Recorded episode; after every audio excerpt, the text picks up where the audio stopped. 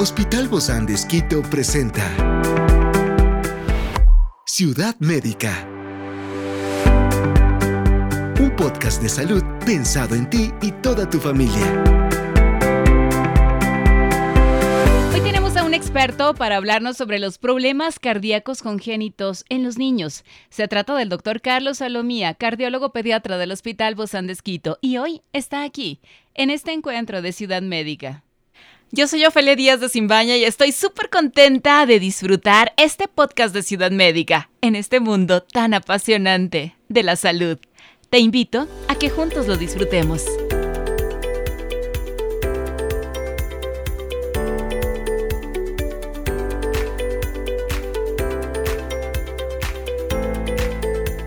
Hoy conoceremos las causas, los síntomas, los diagnósticos y los tratamientos y cómo la ciencia y el cuidado médico están brindando esperanza y soluciones a estos valientes jóvenes y sus familias.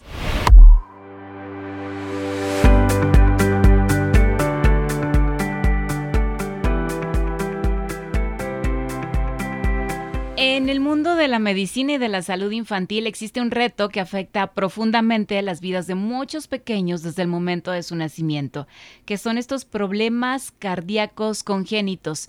Y justamente para hablar de este tema, contamos con la grata presencia del doctor Carlos Alomía, él es cardiólogo pediatra del Hospital Bozán de Esquito, especializado en México. Gracias, mi querido doc, por acompañarnos el día de hoy, donde estamos hablando toda esta semana de estos problemas del corazón y sobre todo la importancia de estos problemas cardíacos congénitos en los niños. Muchísimas gracias por la invitación, es un placer como siempre para mí estar aquí. Gracias, Doc. ¿Qué son estos problemas cardíacos congénitos y cómo se diferencian de otros tipos de enfermedades cardíacas, Doc? Las malformaciones congénitas del corazón son problemas en los cuales el corazón no se formó adecuadamente en, la etapa fetal, es decir, antes de nacer. Hay que recordar que el corazón se forma muy temprano, en el primero y segundo mes de embarazo ya está el corazón formado alguna alteración en esa formación es lo que ocasiona defectos cardíacos que son de nacimiento. Entonces, los problemas cardíacos congénitos son los que se presentan o ya están presentes al nacimiento y se produjeron durante el embarazo. Son las malformaciones más comunes o de las más frecuentes que existen. Para que tengan una idea, más o menos se presentan 8 por cada mil. Es decir, en el Ecuador cada año nacen más o menos unos 2.000 niños con problemas cardíacos congénitos, que es un número muy, muy importante. Claro. ¿Cuáles son algunos de los problemas cardíacos congénitos más comunes que pueden afectar a los niños? Dentro de los más comunes son los problemas de defectos septales, es decir, orificios en la mitad del corazón. Mm, Entonces el corazón son tiene los más una frecuentes, ¿verdad, Doc? Exacto, son de los más frecuentes. ¿Y este no es lo mismo que el soplo? El soplo es un reflejo o un, uno de los signos que pueden presentarse de los defectos cardíacos. Entonces, un soplo es un ruido distinto en el corazón, es decir, se produce porque hay turbulencia de la sangre dentro del corazón y eso genera un sonido. Este sonido que, que, lo podemos evidenciar cuando ocultamos a los niños, esto es un soplo. Y el soplo se produce, como digo, por turbulencia y esa turbulencia puede estar dada porque hay una estrechez en una válvula o un orificio en el corazón. Hay diferentes causas, pero esas son de las más comunes. Pero eso es un signo que nos puede decir que en nuestro niño tiene un defecto cardíaco congénito. Que es uno de estos problemas. Exactamente, exactamente. Ahora, ¿cuáles son estos síntomas o señales de advertencia que los padres podríamos observar, Doc, en un niño que podría tener un problema cardíaco congénito? Bueno, un punto importante aquí es que siempre buscamos, estamos encaminados a un diagnóstico prenatal. Y esto depende mucho de nuestros colegas ginecólogos y por lo tanto lo que tenemos que hacer como pacientes es que acudir a sus controles del embarazo. Porque los doctores de ginecología van a hacerles ultrasonidos y pueden detectarse estos problemas antes de nacer. La importancia de esto... ¿Se ve en el ultrasonido? ¿En el eco? Sí, exactamente. Entonces se puede ver. No en un 100%. Un eco especial o simplemente ellos ya, ya lo ven, lo detectan ahí? Sí, el, entre la semana 13, alrededor de la semana 13 y la semana 18 y 23, se hacen los ecos estructurales que se llaman. Estamos hablando del mes. Más o menos al tercer mes y como al sexto mes, más o menos. Entonces ahí se hacen dos ecos estructurales que suele hacerlo el médico de medicina fetal, pero eh, ya son ecos como un poco más de detalle a los que habitualmente se hace y justamente una de las metas de ese eco es buscar defectos cardíacos congénitos.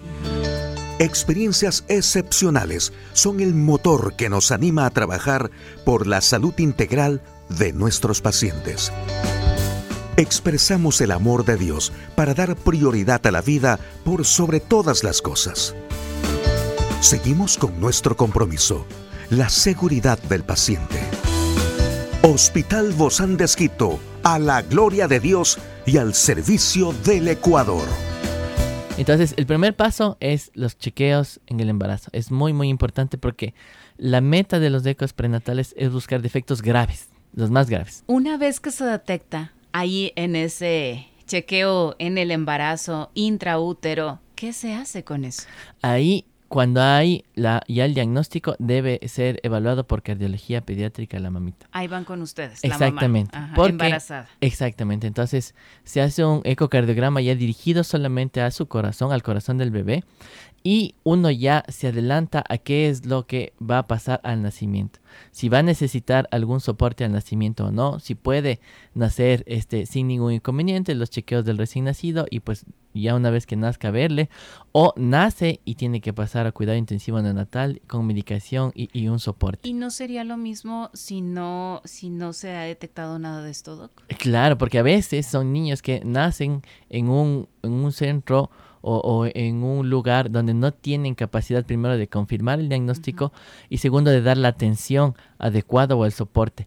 Y pues en, ese rato en sustos tienen que derivar al paciente a un lugar eh, eh, con capacidad resolutiva. Entonces, esa es la, la, ventaja del diagnóstico prenatal, es que primero los padres van a estar informados y segundo nos adelantamos y tenemos todo listo. Ustedes ya están ahí en el momento Exacto, entonces no lo es lo mismo. reciben también ustedes. Eh, bueno, eso lo hace pediatría, pero pues nosotros vemos la parte cardíaca, pero no es lo mismo que nazca a las 2 de la mañana en, un, en un centro médico pequeño con un defecto grave de corazón a que nazca, por ejemplo, aquí en nuestro hospital con, con todo el, el el soporte que va a necesitar. Esa es la ventaja del diagnóstico prenatal.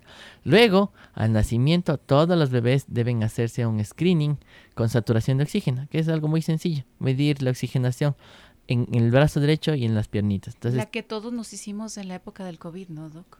Más o menos Más así. o menos así, exactamente. Entonces, el hacer este, esta saturación detecta igual los problemas graves. Eh, y lo que sigue, pues ya como padres, ¿qué podemos o qué deberíamos buscar? Por ejemplo, si es un, niño que a pesar de alimentarse adecuadamente o de succionar la leche materna, no gana bien de peso, es decir, come bien, pero no gana bien de peso. O los síntomas con la succión. Recordemos que la succión es el esfuerzo máximo de un bebé. Entonces, lo mismo que un niño escolar, cuánto alcanza a caminar o correr, es los síntomas con la succión. Entonces, si un bebé demora mucho en la succión y pasa mucho tiempo o hace muchas pausas o se agita o suda mucho con la succión, son signos de alarma. Oh. Ahí podemos estar ante un defecto cardíaco congénito y pues necesita ser evaluado por cardiología pediátrica. ¿Y estas señales o síntomas de, advertencia, Doc, eh, siempre se dan al inicio o puede ser que que haya estado bien y que de repente empiece a padecer. Sí puede ser, ese, sobre todo los defectos graves, a veces a la segunda, tercera semana pueden empezar a tener, recién a tener sintomatología. No desde que nacieron. No, eh, eh, es variable, hay que recordar que los defectos cardíacos congénitos son muy amplios, son cientos, pero pues este hay unos que al nacimiento y otros que a lo largo de los meses. Por eso es que nos recomiendan acudir al pediatra, ¿no? Y uno está cuando son chiquititos, no sé si cada semana, pero mes a mes por lo menos una revisión. Exactamente, entonces ese es otro punto muy importante, los niños tienen que ir a sus chequeos pediátricos. Ciudad médica. Generalmente los niños no vienen directo con el cardiólogo, a veces sí, pero los, los, nuestros colegas pediatras son los que nos refieren a los niños porque en su chequeo de rutina le escuchan algo, no le ven bien, algo no está bien y le mandan a cardiología para ser evaluado. Entonces, como usted dice, justamente los chequeos pediátricos son fundamentales. Ahora, ¿cómo se diagnostican, Doc, estos problemas cardíacos congénitos en los niños y qué pruebas médicas ustedes utilizan para ello? Así como hay pruebas para los grandes, me imagino que también No sé si habrá la prueba de esfuerzo igual. no, bueno, ahí nos basamos más en los síntomas, pero Em, la parte clínica es como la más importante, uno ya tiene una sospecha o a veces uno tiene mucha certeza con la parte clínica y se complementa con un ecocardiograma, un electrocardiograma y una radiografía del en pechito. Ese cuerpito chiquitito. Sí, entonces eso hacemos nosotros y con eso confirmamos el diagnóstico y establecemos un plan a veces quirúrgico, a veces médico, pues depende el, el el defecto y la repercusión que le esté dando. Este diagnóstico es súper importante, ¿verdad? Para saber cómo se va a proceder, para saber qué decisiones tomamos entre padres y, médicos. Exactamente. Hasta el 2019, incluso 2021, las cardiopatías congénitas de lo que hay estadísticas en el INEC eh, son entre la segunda y la tercera causa de muerte en menores de un año.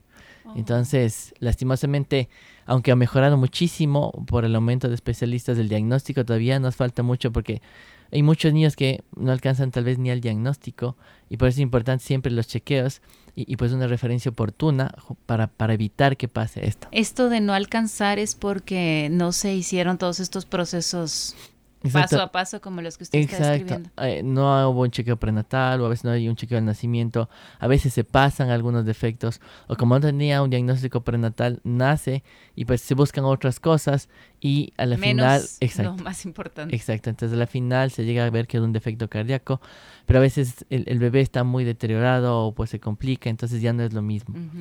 Entonces sí hay que buscar más eh, dirigidamente estos defectos, siempre pensar en que puede haber. Como les digo a veces a mis estudiantes y, a veces a, los médicos, digo, es mejor que le manden.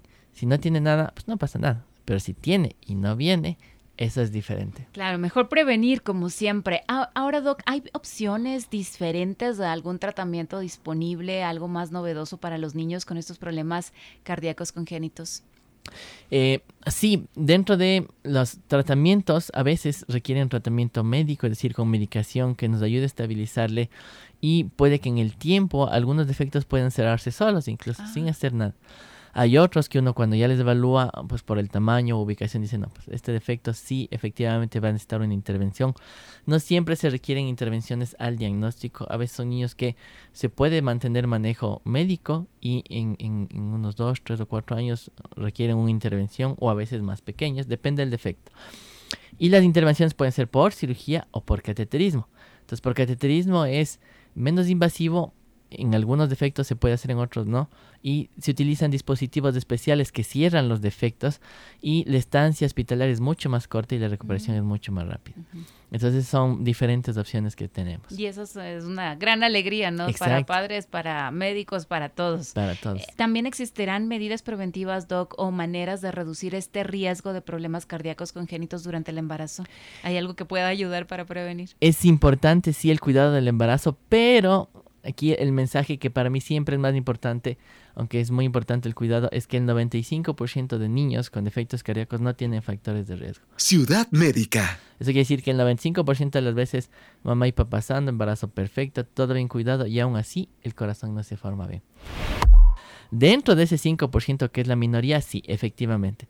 Por ejemplo, el consumo de tabaco, alcohol, eh, drogas, ciertos medicamentos, Em, o enfermedades de la madre pueden aumentar el riesgo de tener un defecto cardíaco. Y por eso es importante el control y evitar ciertos tóxicos que podrían ser malos para el bebé. Pero siempre, siempre, siempre quiero dejar la idea de que esto es el 5%. El 95% de las veces no hay factores de riesgo y lastimosamente no es evitable. O sea, no hay algo que yo pueda sugerir o, decir para que esto disminuya, no. Lo que tenemos que enfocarnos es más bien detectarlo a tiempo para poder dar un tratamiento porque la mayoría, en su gran mayoría de niños con defectos cardíacos son reparables en un 100%, son mejorables y pues pasamos de tener un niño que pues puede tener complicaciones muy serias a un niño que tiene una vida prácticamente normal el resto de su vida. De eso se trata. Exacto. Qué buenas noticias y con esas concluimos con el doctor Carlos Salomía, cardiólogo del Hospital Bozán de Esquito. Muchísimas gracias, doc, por acompañarnos. Muchísimas gracias, muy amable y pues ha sido un gusto estar aquí con ustedes. Un fuerte abrazo, doc. Gracias igualmente.